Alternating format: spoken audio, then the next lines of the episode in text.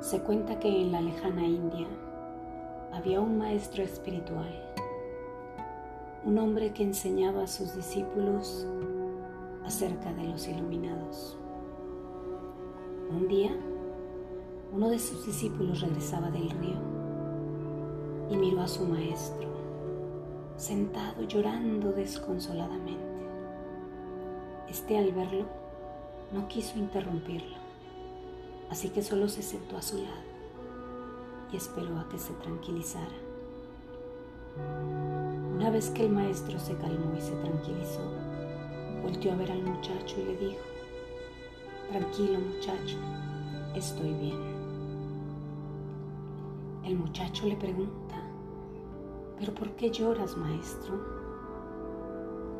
Y el maestro le responde, ya estoy viejo y sé que mi hora se acerca. Y tengo miedo de que cuando esté frente a Dios, Él me preguntará que por qué no fui como Jesús, como Buda, como Gandhi, y no sabré qué contestarle. En eso el, el maestro se da cuenta de que el muchacho estaba llorando. De pronto le dice, tranquilo muchacho, tú aún eres muy joven. Todavía puedes hacer muchas cosas con tu vida. Pero el muchacho le dice, es verdad, maestro, que lloro inspirado por lo que me cuentas, pero no lloro por la misma razón. Lloro porque nadie sabe quién se va antes o quién se va después. Pero sé que si en este momento me tocara estar frente a Dios, y Él me hiciera esa pregunta, ¿por qué no fuiste como Jesús, como Buda, como Gandhi? Yo le contestaría, porque no me diste las herramientas para ser como ellos. Pero sé que Dios entonces me contestaría diciéndome, pero te di las herramientas para ser como tú y siempre te empeñaste en querer ser como alguien más. Esta es una reflexión del doctor Jorge Bucay.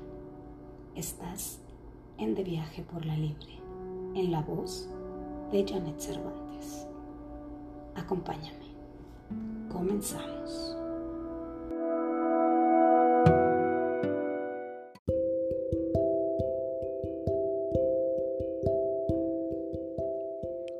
Mis compañeros de viaje. Gracias por acompañarme en este nuevo capítulo de, de, Viaje por la Libre. Y pues bueno, lo prometido es deuda. Les había prometido que en el próximo capítulo yo les hablaría de autoestima, ya que en mi opinión personal y en la opinión de expertos, creo que el amor propio y la autoestima son la base del desarrollo y superación personal. Entonces, pues bueno, traté de hacerles un resumen de varios libros, eh, talleres que he tomado, terapia psicológica también que, tomé y que traté de hacerles el, el, mayor resumen de lo que pude para, para darles algunas de las herramientas que a mí me ayudaron a elevar mi autoestima, tener una autoestima sana. Y ahora quiero compartírselos a ustedes. Ya les había mencionado que yo no quería hacer podcasts tan largos porque pues sé que eh, eh, últimamente pues bueno todos andamos en el apuro y de hacer cosas, el trabajo, los niños y con esta nueva normalidad pues bueno. Pero pues bueno, va a ser un poquito largo, pero creo que traté de poner y exponer los puntos más importantes y que espero les sirvan. Y pues vamos a empezar. Primero que nada, vamos a ver en dónde y sobre qué es donde vamos a empezar a construir nuestra autoestima. Y esa sería la conciencia. La conciencia es la base de la autoestima. una de las primeras cosas que tenemos que hacer para construir nuestra autoestima es conocernos a nosotros mismos. El autoconocimiento se logra a través de la conciencia y este será nuestro hilo conductor de todo nuestro proceso. Los seres humanos tenemos varias relaciones con nuestra pareja, familiares, amigos, etc. Pero la más importante es la que tenemos con nosotros mismos y es la única que no podemos evitar y la única de la que no podemos escondernos.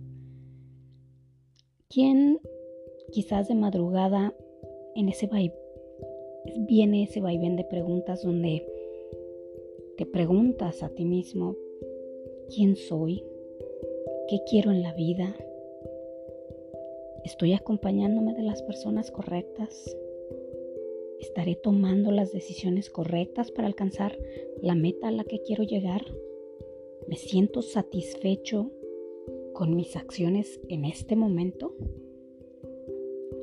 y de la respuesta que demos nos sentiremos bien o mal. Toda esta capacidad de autoevaluarnos y conocernos nos lleva a saber si estamos satisfechos o no con nosotros mismos. O nomás nos estamos dando a tole con el dedo. O tratando de evadirnos con sustancias, con relaciones aburridas, relaciones poco satisfactorias, exceso de trabajo. Entonces, si nos seguimos haciendo sonsos, tontos a nosotros mismos, lo único que encontraremos al final será una experiencia de insatisfacción. Los seres humanos somos autoconscientes, es decir, tenemos la capacidad de saber, de tener conciencia de que estamos conscientes. Es decir, nosotros sí podemos conscientemente decidir entre qué es bueno y qué es malo y estar consciente de ello. Así que hacer uso máximo de nuestra conciencia sería la base, la plataforma de la construcción de nuestra autoestima. Y hay una serie de actividades, de prácticas que nos van a ayudar a desarrollar esta capacidad consciente y sobre ella construir la verdadera experiencia de valía. Porque la autoestima no solo es estarte diciendo a ti misma qué bonita soy, cómo me quiero, merezco lo mejor del mundo, yo valgo mucho, si no es así como lo experimentas porque si no, entonces solo sería algo que te estarías diciendo de dientes para afuera. La autoestima es experimentar esa fuerza y motivación para poder responder a los desafíos básicos de la vida.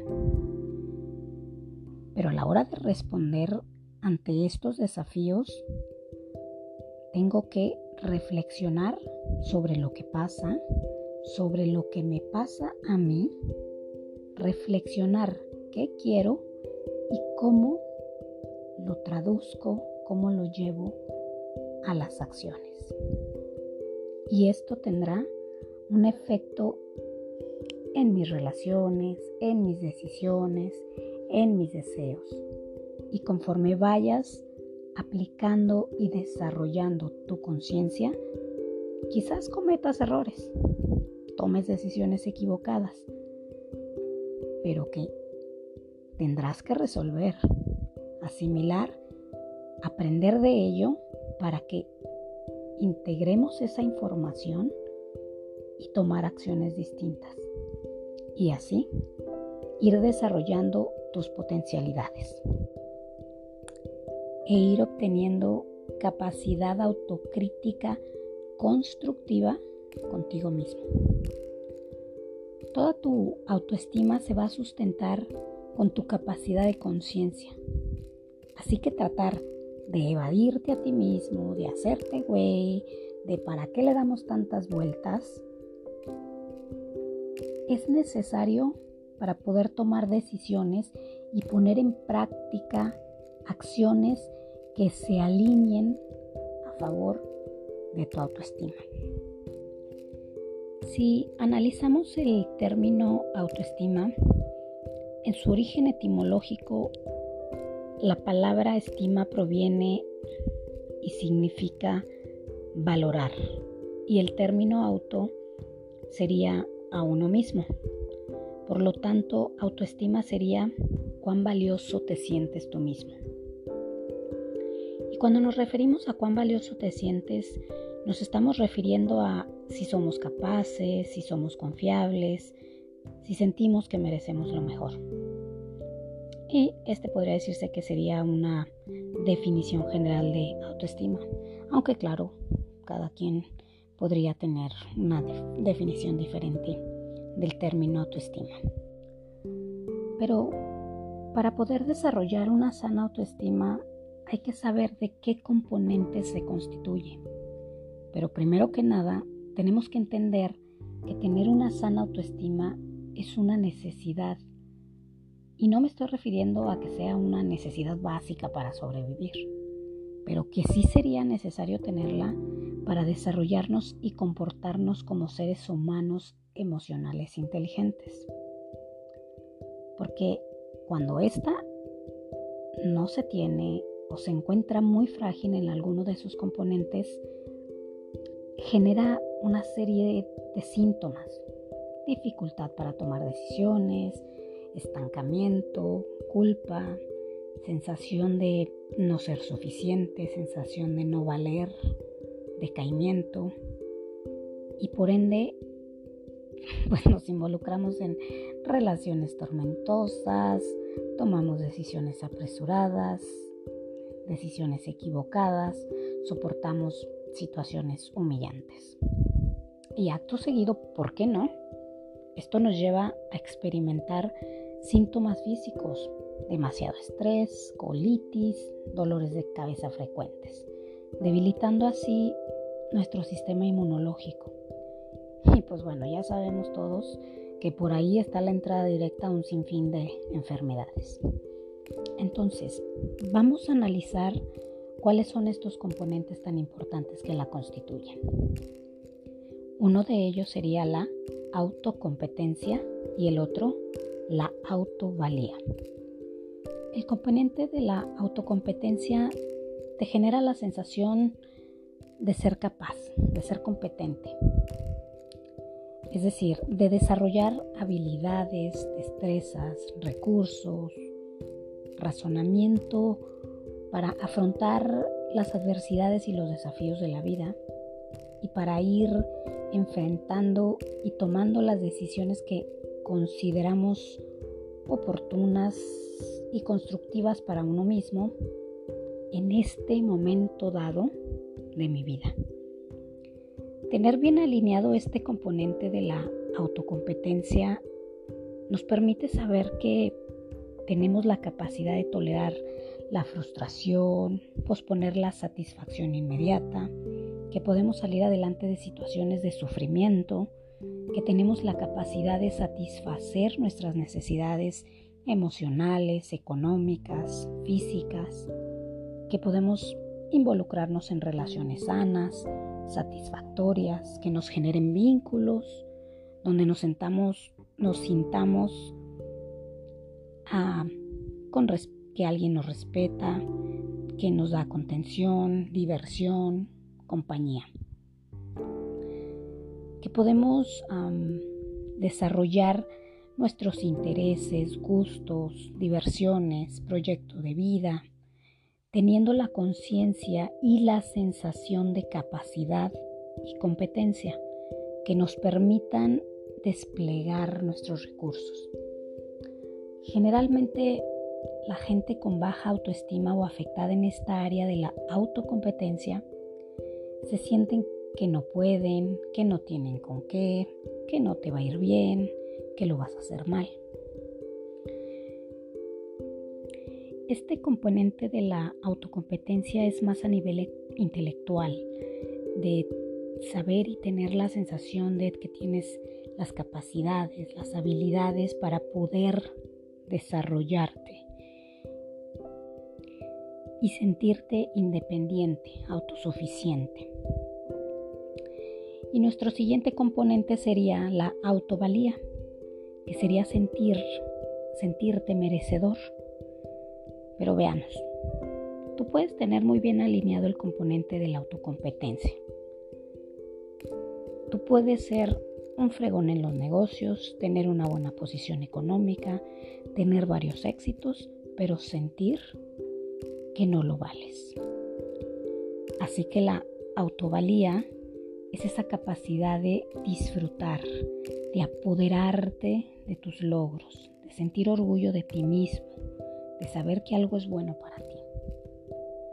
Y aunque se sienta raro de que te halaguen, de que te reconozcan, de tener a tu lado a una persona que te parece encantadora y que te pueda dar una sensación de cierta inadecuación, de es mucho para mí, pero lo sostienes, lo disfrutas, lo que conquistas, lo que logras, lo que te regalan, lo que te ganas. Es sentirte merecedor sin esa sensación de que eres modesta o egoísta. Y te estarás preguntando, ¿cómo o dónde es que perdemos el autoestima? ¿O qué genera esta sensación con el paso del tiempo de que no la tienes o de que la vas perdiendo? Nuestra autoestima se va menguando en nuestros primeros años de vida, con la mirada, la percepción que recibimos de nuestros cuidadores primarios, nuestros padres, la nana, el tío, la abuela, nuestros maestros y también por ciertas circunstancias vividas en determinadas etapas de la vida, etcétera, etcétera. Este podría ser un ejemplo de cómo se va menguando nuestra capacidad de, de conciencia. ¿Cuántas veces no ha pasado que quizás un niño quiere llamar la atención de su mamá y, y a lo mejor el niño, no sé, se acerca a su madre y le dice, mami, ¿me quieres? ¿Quieres que esté aquí contigo? Y pues la mamá, sí, sí, sí, aquí siéntate, mi hijo, sí, sí, te quiero, te quiero mucho. Pero pues la mamá ya está en el celular o en el teléfono hablando con la comadre y pues ni lo pela, ni, ni, igual se levanta y se va y ni se acordó que el niño pues quería estar o tener la compañía de su madre. Entonces el niño experimenta que no, pero su mamá le dijo que sí. Entonces ahí es cuando empezamos a dudar de nuestra capacidad consciente. Es cuando ese niño se empieza a decir, bueno, es que pues me dijeron que sí, pero yo experimento que no, entonces quizás yo percibo mal. Quizás yo no, yo no entiendo bien. Y no es que lo diga conscientemente, pero inconscientemente esa es la sensación que se está grabando en su subconsciente. Y así empezamos a dudar de nuestra capacidad consciente. Cuando nuestros cuidadores nos contradicen a lo que vemos, lo que pensamos o sentimos. Y empezamos a tener una percepción de nosotros mismos inconscientemente de que somos incompetentes, poco valiosos y no merecedores. Pero aquí la buena noticia es que tengamos la edad que tengamos, el nivel económico en el que nos encontremos, todos podemos desarrollar y balancear con pasos firmes estos dos componentes esenciales de la autoestima para poder sentirnos capaces, competentes, valiosos, tener esta firme contención de saber poner límites a los demás y a ti mismo. Esta capacidad de decir no y no sentir culpa por ello, de saber y tener claro quién eres, qué piensas, qué quieres para tu vida, cuáles son tus valores, etcétera, etcétera.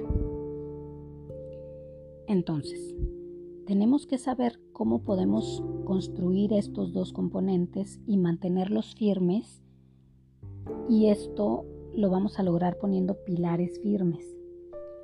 Si bien acabamos de, analizar los componentes para saber nuestros puntos a desarrollar, también tenemos que saber los pilares de la autoestima, los cuales serían esas actitudes a través de las cuales vamos con pequeñas acciones en relación con cada uno de ellos a fortalecerlos.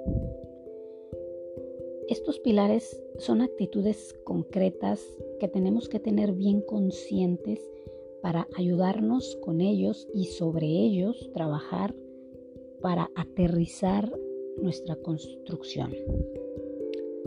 Y hay quien, dependiendo de, el autor, de el terapeuta, pues tendrá su propia definición de sus pilares de autoestima. Para quien tenga 3, 6, 5. Yo eh, les quise exponer los cinco pilares más importantes. El primero de ellos sería la autoaceptación, que este sería la clave para poder hacer ese avance. Básicamente es la aceptación de quién eres. Mas esto no significa que seas conformista, sino de asumir que habrá cosas que puedas cambiar y, aceptar. Y asumir y congraciarte con lo que no puedes cambiar. Y tu concientización será lo que te navegue entre lo que puedes y lo que no puedes cambiar.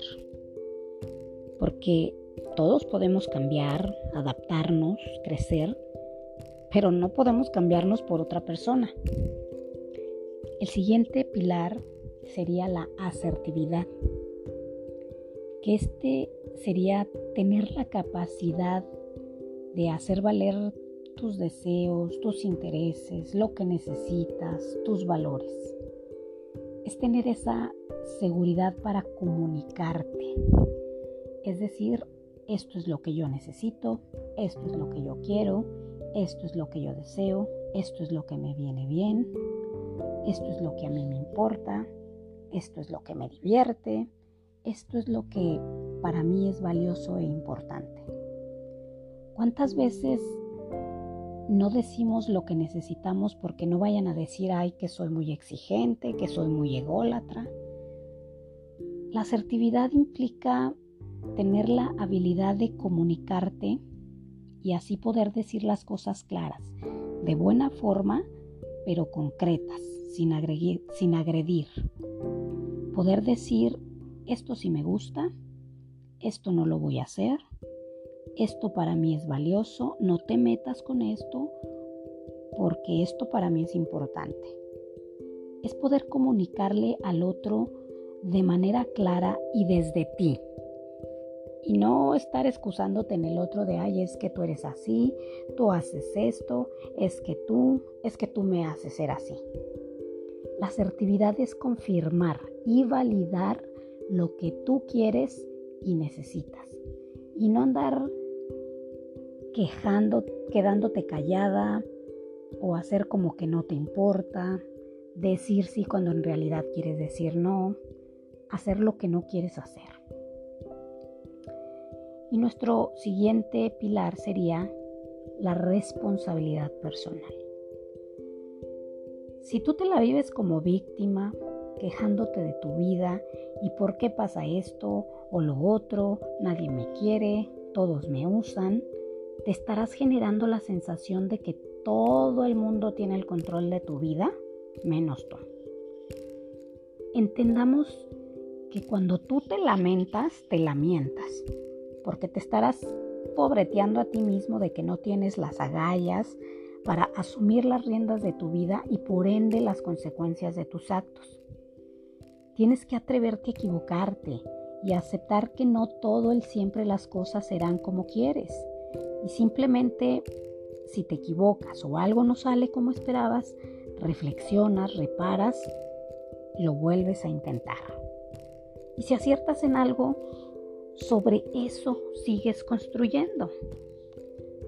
La gente que asume el papel de víctima lo hace porque no quiere asumir consecuencias sobre su responsabilidad, porque no quiere pagar costos, porque no quiere reflexionar y reparar errores. Y así la vida los va a vivir y tendrán la sensación de que todo el mundo abusa de ellos y básicamente se dedicarán a quejarse y a no generar acciones concretas para hacerte cargo de ti mismo. Y si bien no tenemos el control de todo, no cabe duda de que si tomamos decisiones en nuestra vida, estas nos permitirán cambiar el rumbo de la misma.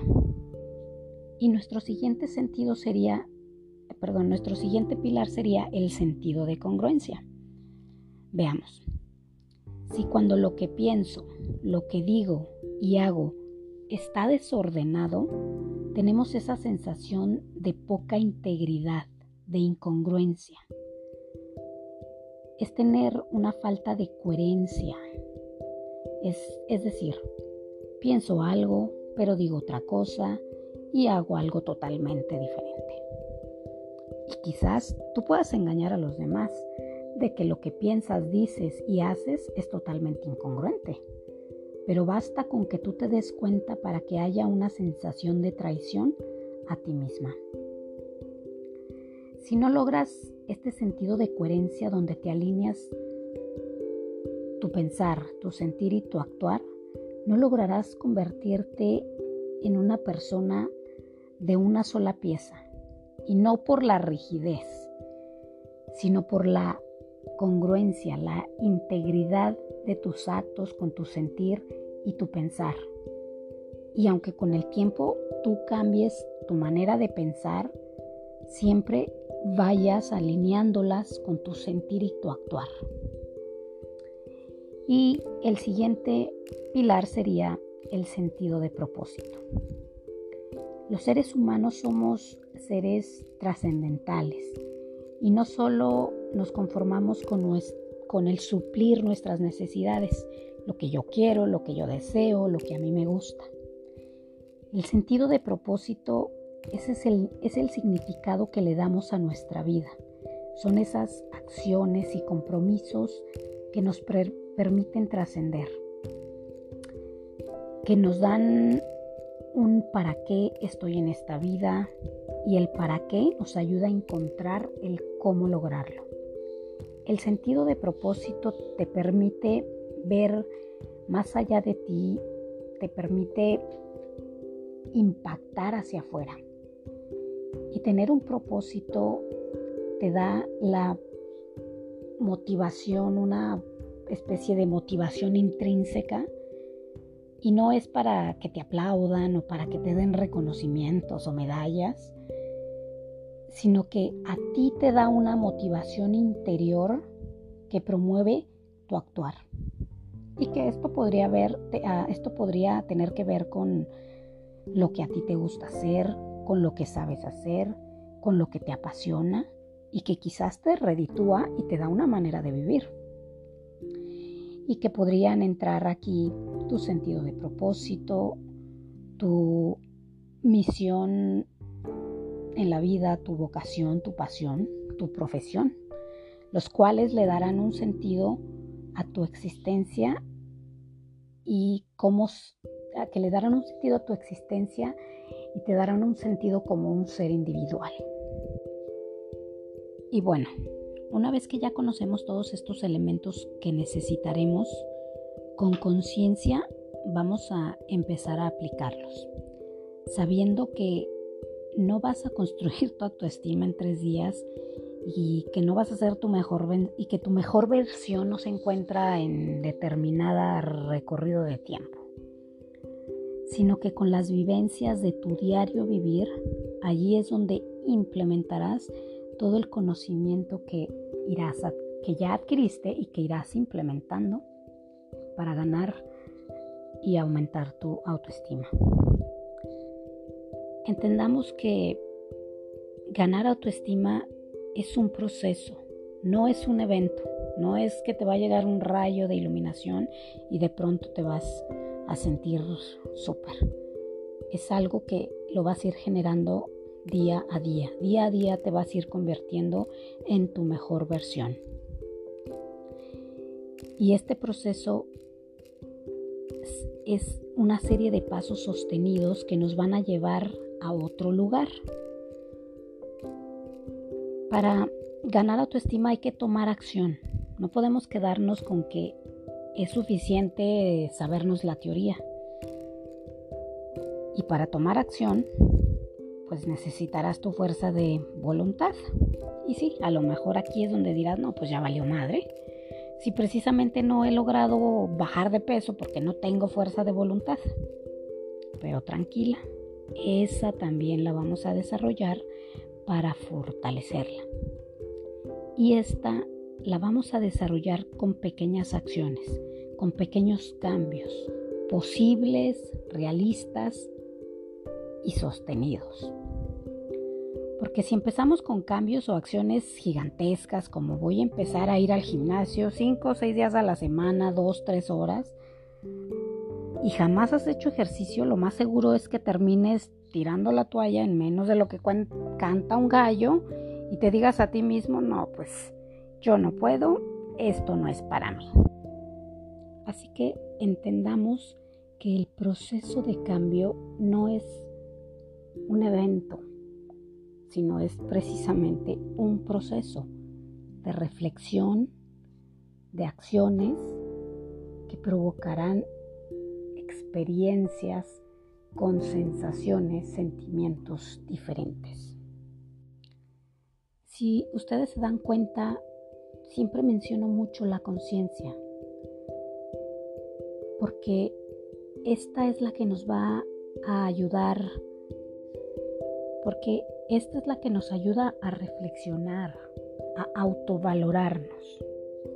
Y por el otro lado, el desplegar las acciones es lo que nos va a ayudar a fortalecer nuestros atributos personales. Hablamos de los pilares de la autoestima. Quedamos que estos eran conductas muy concretas. Por ejemplo, eh, compras un libro, escuchas este podcast, te atreves a llamarle a la chica que te gusta, al chico que te gusta, de un día decirle no a alguien porque no quieres hacer algo. Esto, cualquier acción puntual y sostenida es lo que nos va a dar esa sensación de que sí podemos, de que sí tenemos con qué y que no importa así sea algo pequeñito. La, cuestión es que vayamos poco a poco para ir generándonos esa sensación de que, ay, pues ya invité a esta chava. Y te haya dicho que sí o te haya dicho que no, tener esa sensación de que, de que puedes, de que te atreves, de que tienes con qué de que si te inscribes un gimnasio y así solo vayas dos días por 30 minutos, lo sostienes y sabes que, lo has mantenido y que quizás, pues a lo mejor agregas un día más y entonces poco a poco vas desarrollando esa capacidad, esa condición para ir cada vez mejorando y aumentando tu sensación de capacidad, de valía, de merecer.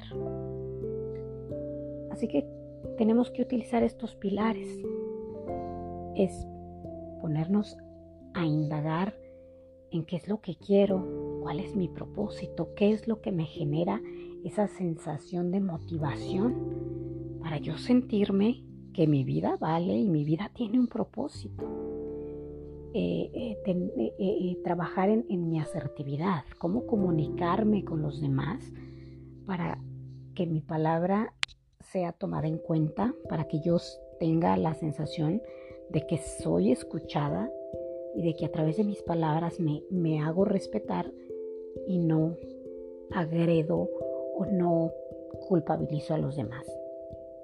También en la sensación de, eh, responsabilidad, de saber que yo no soy la víctima de nadie, sino que la responsabilidad de hacerme feliz y de cambiar mi vida está en mí, basándola en todos mis otros pilares, en no de decir, ay, es que, mira, este, tú y yo no somos felices porque tú no quieres cambiar.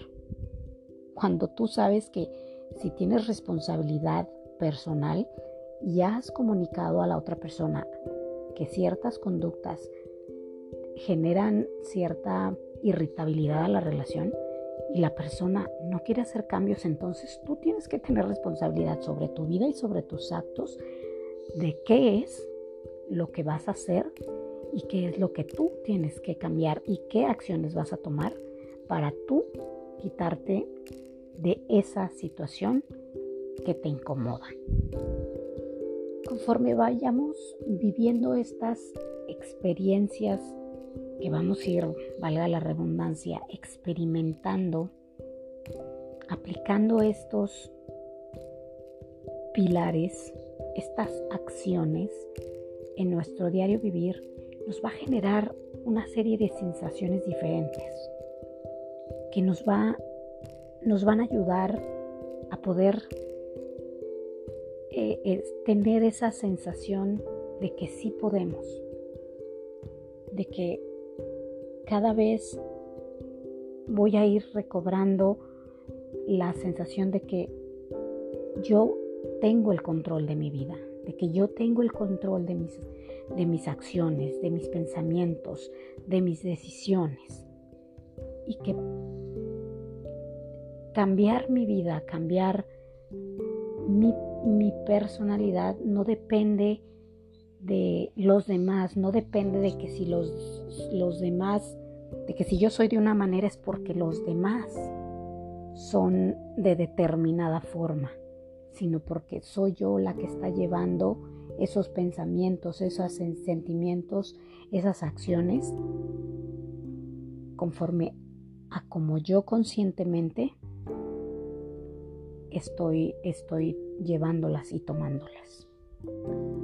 Y si bien ya sabemos que somos responsables de nuestra propia vida, que no nos vamos a victimizar y de que todo el trabajo que estamos haciendo con nosotros, en nosotros, tiene que ver con acciones puntuales, creencias, hábitos, estilos de vida, autoconciencia.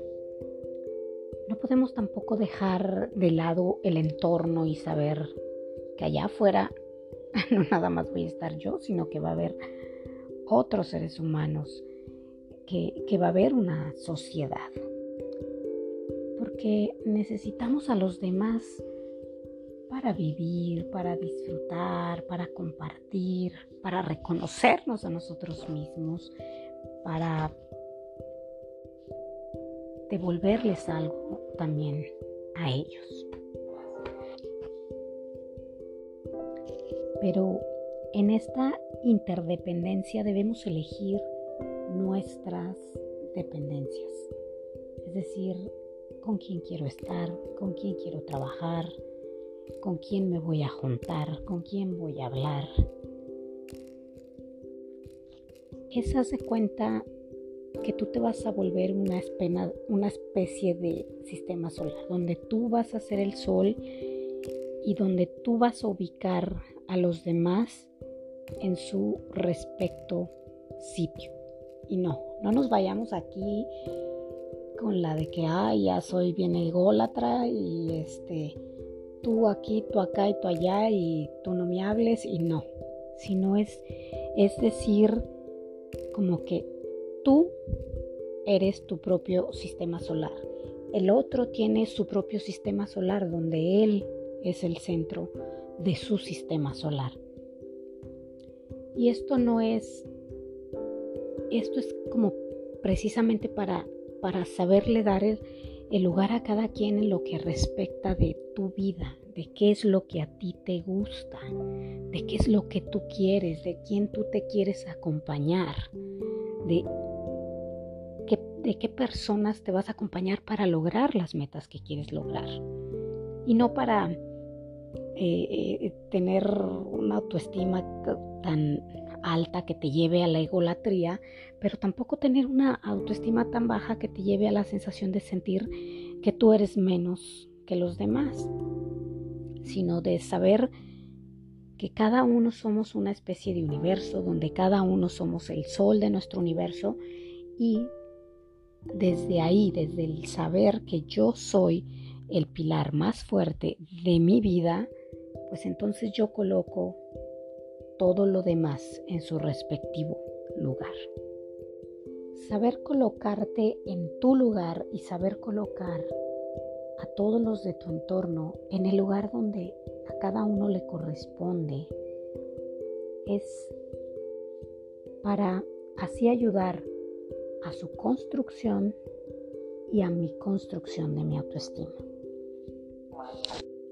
Así que convivir con los demás y saber en dónde pongo a cada uno y qué es lo que cada uno de estas personas me, alimentan, me retroalimentan, eh, me servirá para, para toda esa retroalimentación que me dan, saber gestionarla y cuestionarla.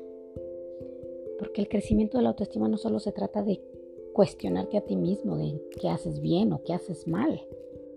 Y así como me cuestiono a mí, también hago devoluciones, también cuestiono lo que, bueno, yo porque tengo esta creencia de mí, de dónde salió, de dónde la aprendí y si o alguien me, lo dice, ¿no? Como ahora está de bullying, perdón, como ahora está de, de moda el mentado bullying, desde dónde viene la ofensa, la agresión que me hace alguien más, para así ir desde mi transformación, ir cuestionándome creencias, patrones de pensamientos, prejuicios, paradigmas y saber qué es lo que te lastima y saber dónde y qué es lo que te tienes que cuestionar y quizás cambiar